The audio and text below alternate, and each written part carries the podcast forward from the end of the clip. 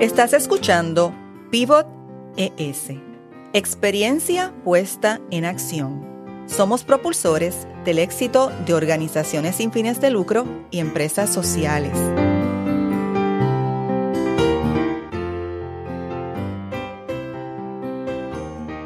Soy Marieli Rivera y en este podcast escucharás a líderes con experiencia en temas de innovación y soluciones para el desarrollo sostenible. Nuestro episodio de hoy está dedicado al diseño y desarrollo de propuestas viables. Y hoy dialogamos con la doctora Flor Delis Serpa, experta en diseño, redacción y evaluación de propuestas y programas. Sus enfoques han sido en los temas de salud pública, educación, entre otros temas. Y Flor Delis es graduada de la maestría en Ciencias de Investigación Evaluativa y doctorado en Filosofía en Administración de las universidades de Puerto Rico y de Columbia Southern University.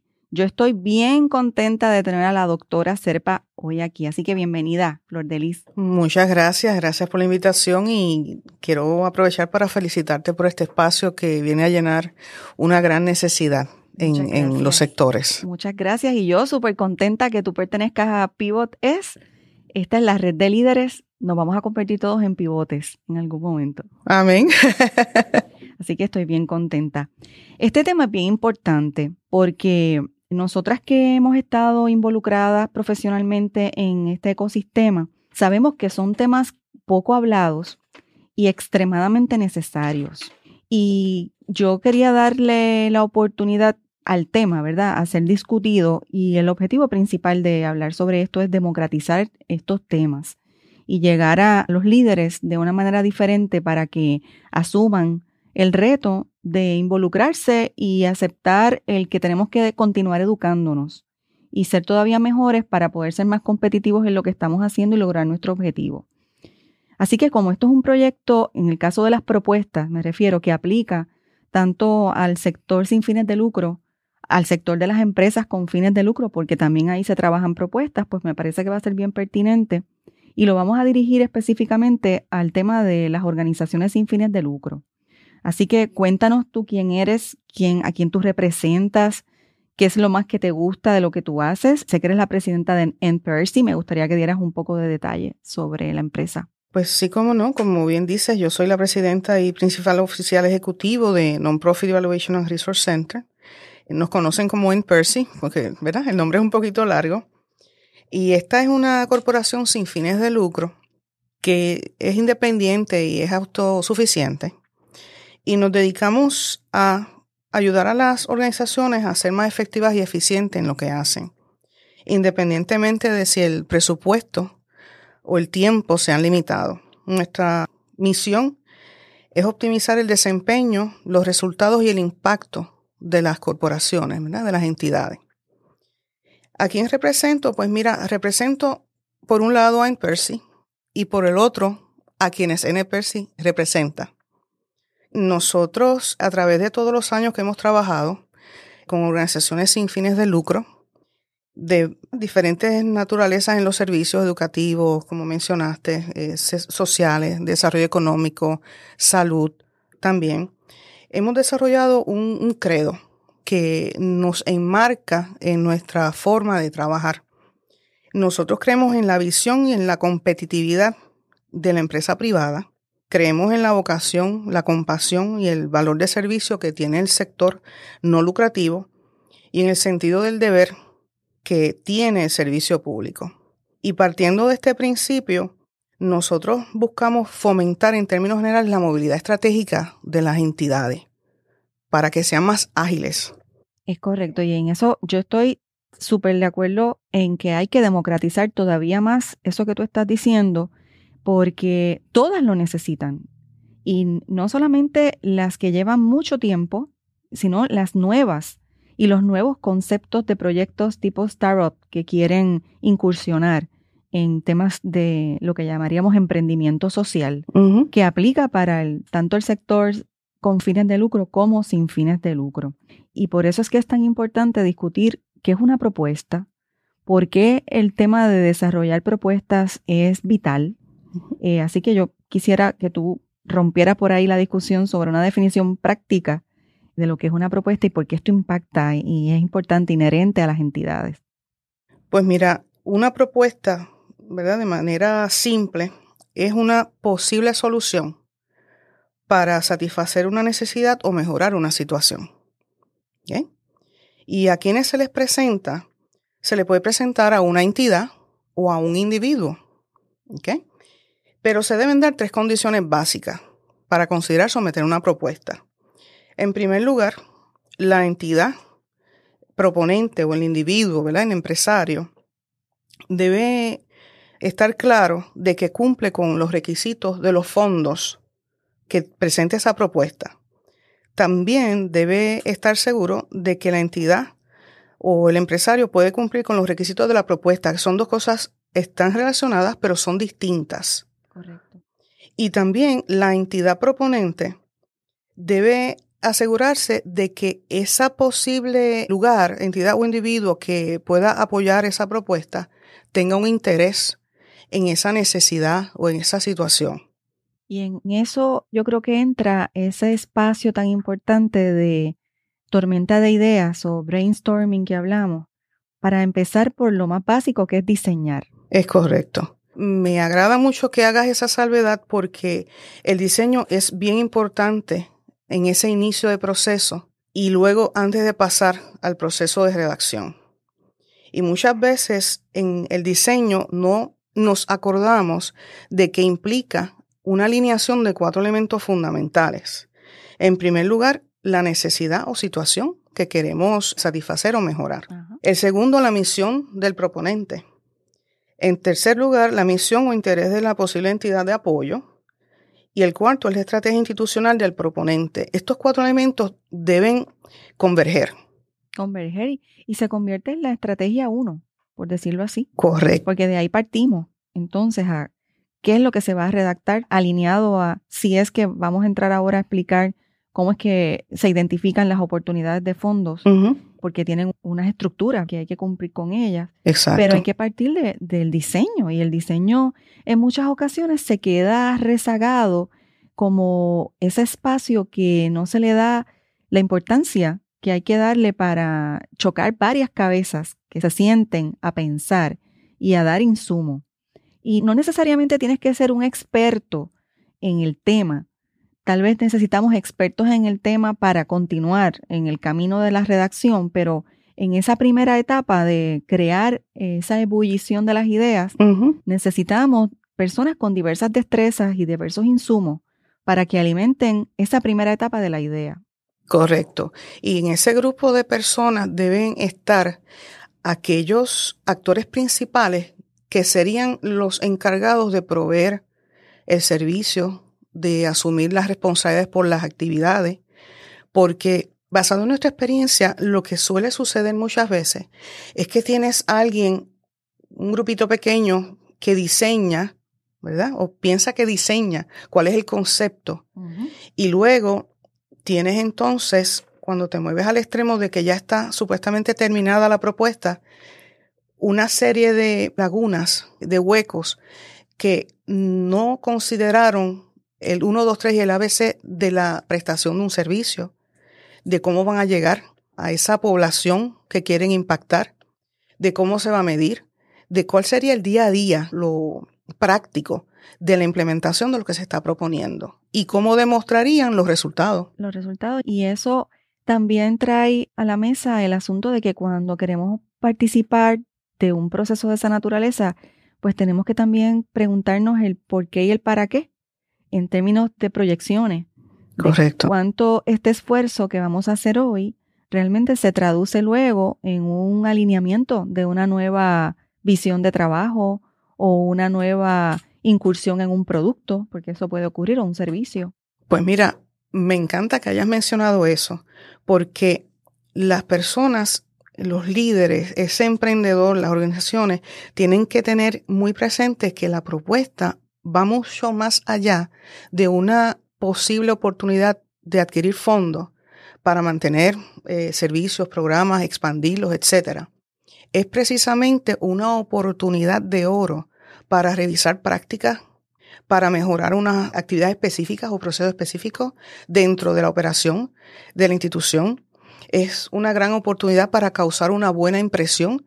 Asumamos que no, no conseguimos los fondos, pero pudo haber sido una gran oportunidad para causar una buena impresión para oportunidades futuras y un ejercicio rico para la organización de mirarse desde otra perspectiva, de una perspectiva de lo que podemos hacer, no solo lo que estamos haciendo, sino lo que podemos hacer si refinamos unas cosas.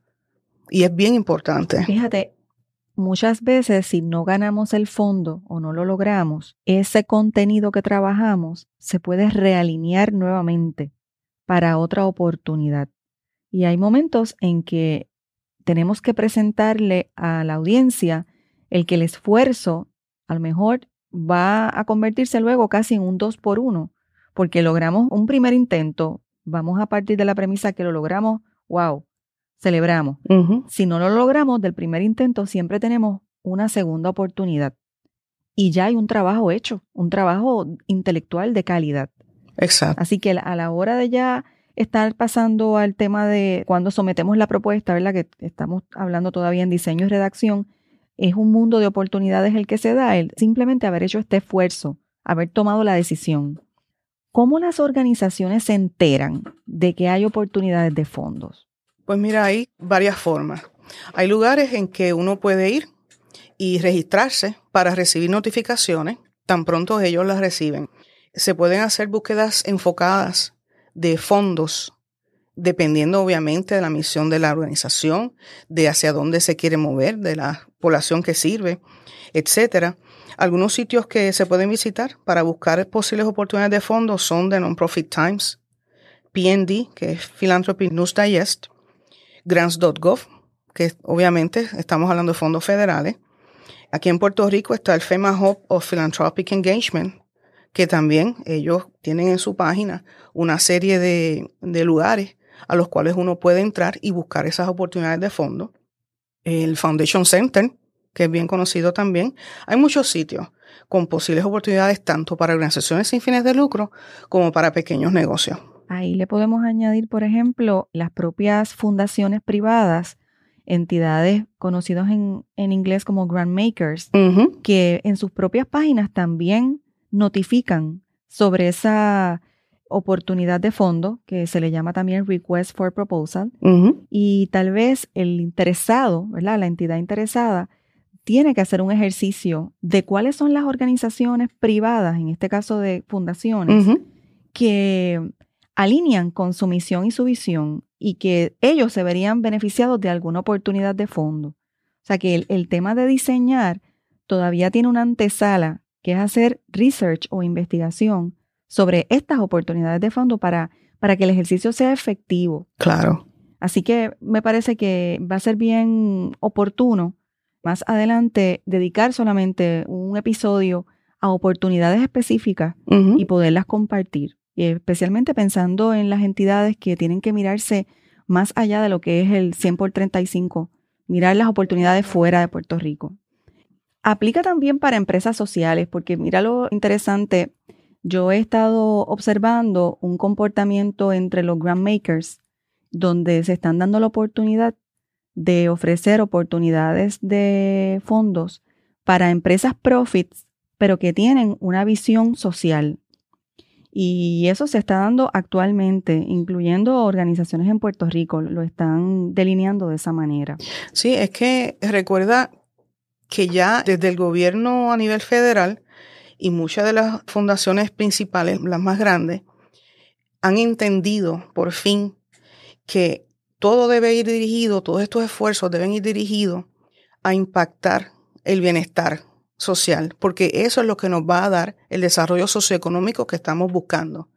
Así que se están dirigiendo todos a lo que se llama el problem solving, la solución de problemas que nos va a llevar más bien a ese estado que queremos de, bienestar social, de mejor salud, de mejor todo, para que entonces podamos ver ese desarrollo socioeconómico. Y es interesante ver cómo también se están dando unos cambios en las discusiones federales y aplica luego hasta en, discusiones privadas de organismos privados, donde las famosas reglas que ya se habían establecido cuando vamos a buscar una fuente como el Federal Register, nos damos cuenta que hasta los modelos teóricos están empezando a cambiar. Es correcto. ¿Por qué? Porque eh, vemos que hubo una trayectoria en algún momento de establecer una metodología y una visión de modelos que tal vez respondía a unas necesidades en los 80, en los 90, y estamos dándonos cuenta que hoy ya no aplican para el 2020. Y se tienen que romper hasta desde el origen, que es la redacción de la propia oportunidad de fondo en que está basada. Y creo que estamos viendo unos pequeños cambios en áreas como salud, lo veo en temas de ambiente, lo he leído en temas de desarrollo económico. Pienso que hay todavía mucho que hacer en el tema de educación. ¿Qué tú piensas? Sí, mira, actualmente acaba de salir una publicación del IBM Center for the Business of Government que trabaja precisamente este asunto. Ya tú sabes que las diferentes agencias del gobierno federal, cada una es un mundo cada una tiene un conjunto de requisitos para sus propuestas, de formularios, pues están viendo que eso se pierde mucho tiempo. Ahora mismo la estadística que hay es que en el 2018, por ejemplo, ya 38 días se necesitan para preparar una propuesta. Y eso es intenso, arduo y con en muchos sitios equipos grandes. Es que es casi parir un, una tesis. Exacto. Una propuesta es una tesis. Exacto, porque recuerda que lo más tiempo que haya por lo regular es la fase de investigación, revisión de literatura. Entonces, ¿qué pasa? El 24% de las propuestas que fueron sometidas al National Science Foundation, 24% fue aprobada. Mira, el, no llega ni a una quinta parte una cuarta parte, perdón. Entonces, las del Instituto de Salud, el NHI, National Institute of Health, perdón, menos todavía fue el porcentaje. Así que ya todos ven, no pueden seguir ignorando que tenemos que cambiar. Esa metodología la tenemos que cambiar, la tenemos que hacer más ágil, más eficiente y más efectiva. Más efectiva. Así que todo se está alineando poco a poco. También he escuchado entre los círculos de inversionistas privados, hablamos ya de personas que invierten en una empresa y que están mirando inversión en empresa social, observan el comportamiento de esa empresa o entidad con relación a haber recibido fondos federales de X entidad o organizacional y establecen a veces criterios para ellos evaluar si establecer un buen desempeño, si tienen la facilidad y la flexibilidad de transformarse hacia otras avenidas y entonces dan puntaje para verdaderamente observar cómo podemos invertir más eficientemente lo que ellos han decidido que van a invertir. Hay una serie de criterios interesantes, pero el desempeño en fondo federal o fondo privado con una fundación es uno vital para poderlo evaluar. Y eso incluye el aspecto profit en la empresa que es con fines de lucro. Quería preguntarte, en esta experiencia de diseñar y redactar propuestas, ¿cuán importante es para las entidades sin fines de lucro comprender lo importante que es tener equipos y en muchas ocasiones recursos externos que puedan ayudarnos y puedan redactar en ese momento con un equipo interno una propuesta?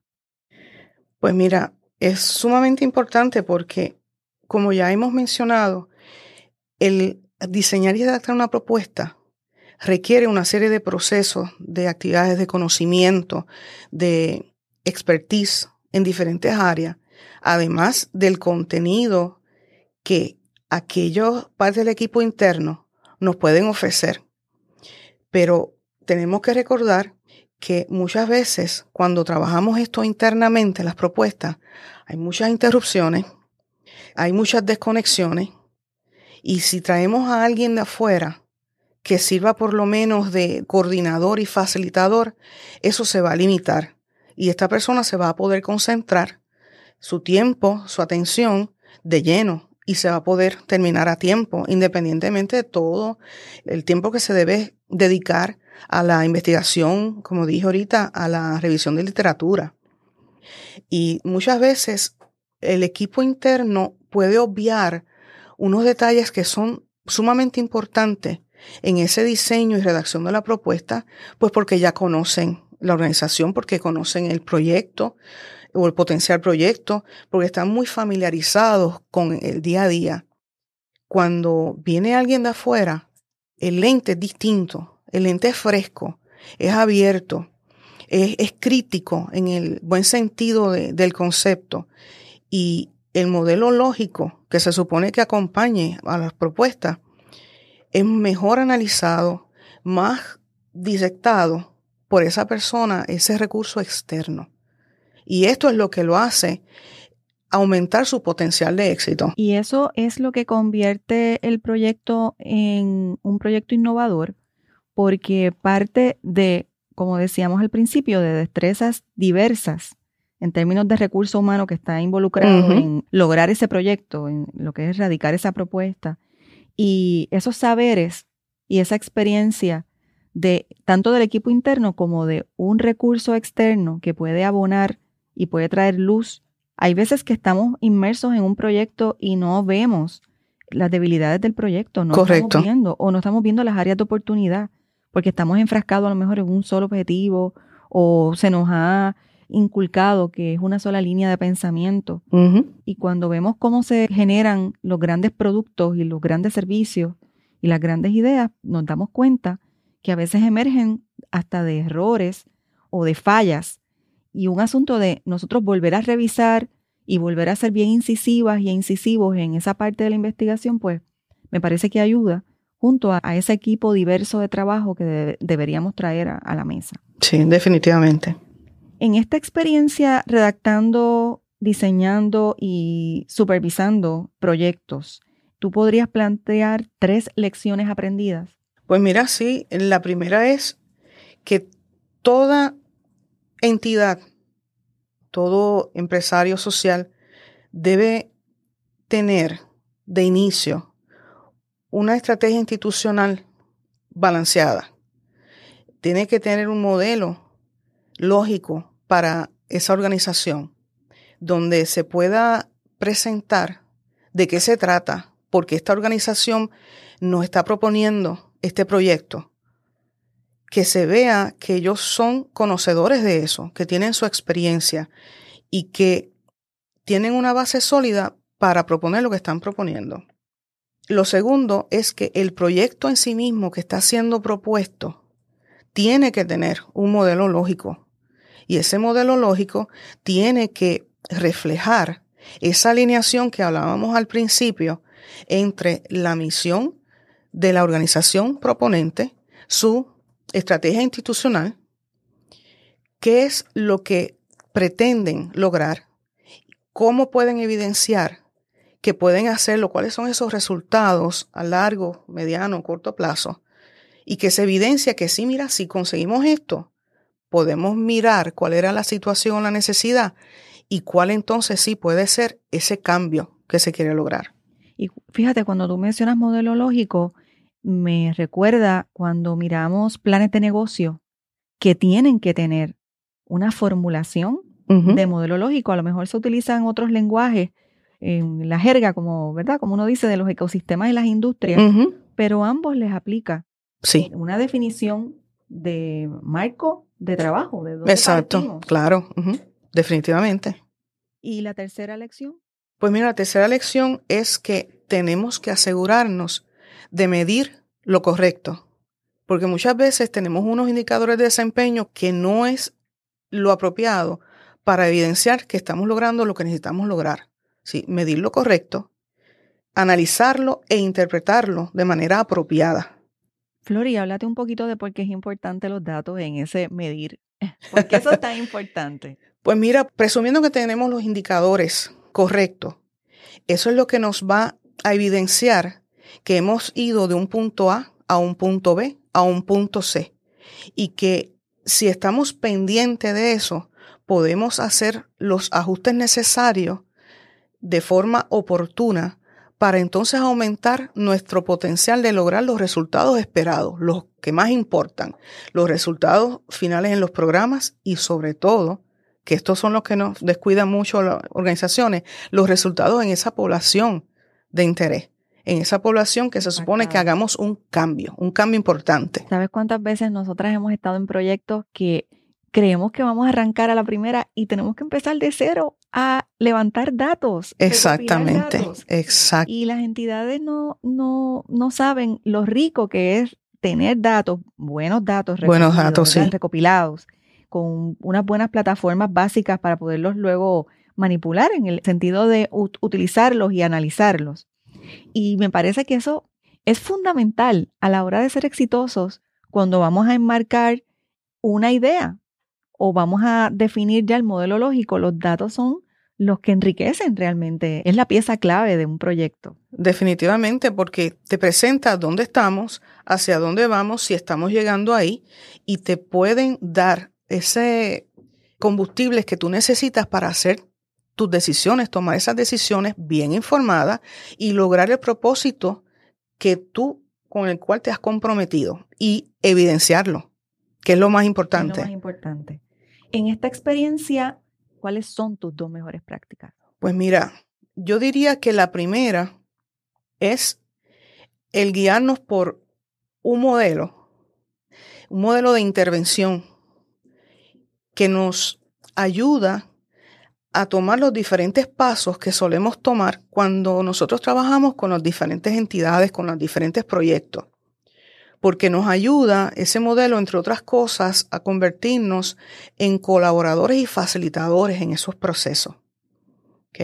Sin perder nuestra perspectiva profesional y objetiva. Y nos ayuda también este modelo a mantener un balance entre los intereses, derechos y responsabilidades del cliente, de la entidad, pero también los derechos, responsabilidades e intereses de la población a que ellos sirven. Y la segunda práctica, yo diría que es el que siempre buscamos que cada entidad y cada proyecto con el que trabajamos esté en una mejor posición o un mejor nivel de operacional y, programático al terminar nuestra intervención. ¿Por qué piensas que eso es tan importante? Porque es parte de nuestra razón de ser. Nosotros queremos agilizar esa movilidad estratégica. Queremos optimizar esos recursos, esa utilización de datos para ellos mismos, para ellos lograr avanzar en su misión y ser sostenibles y ser exitosos. Que al final la intervención de desarrollar una propuesta exitosa tiene también como resultado el cambio en equipos de trabajo exitosos. Y es un cambio siempre positivo. Ahí se entienden cómo es que piensa esta otra persona. Y entonces se puede ver lo más importante, todos queremos lo mismo. Todos queremos servir, pues si es una universidad, a los estudiantes, si es en cualquier otra institución o, o entidad sin fines de lucro o con fines de lucro, mira, es ayudar a esos clientes, a esos pacientes, si estamos hablando de salud, etcétera. Todos se supone que queremos lo mismo, así que es una oportunidad rica de entender tu perspectiva, la perspectiva del otro. Y ahí es más fácil entonces que se dé la colaboración, porque recordamos que la redacción de propuestas es un proceso colaborativo.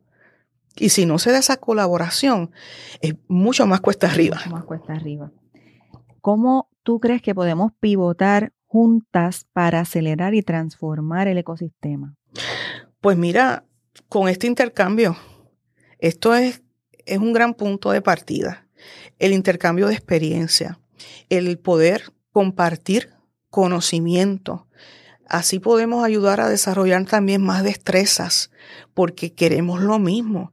Queremos capacitar, profesionalizar, si lo quieres así, hacer las entidades más ágiles, que se puedan convertir en sus propios procesos, ellos puedan diseñarlos, puedan refinarlos y puedan mejorar y puedan progresar hacia la consecución de su misión de una forma más efectiva y más eficiente. Y más sustentable. Más sustentable, sí. Porque eso es clave. Tú sabes que esa ha sido nuestra prédica desde el día uno. Esa es la, que tenemos que lograr nosotros sostenernos nosotros mismos como organización. No podemos depender de otras cosas.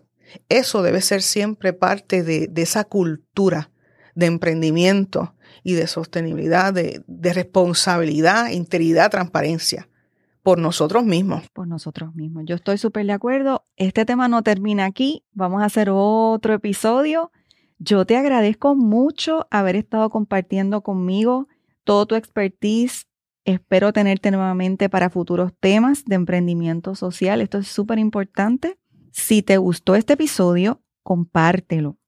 Escúchanos a través de las plataformas en Spotify, iTunes, Stitcher, Google Podcast, iVox y suscríbete a Pivot-ES. Te espero en el próximo episodio.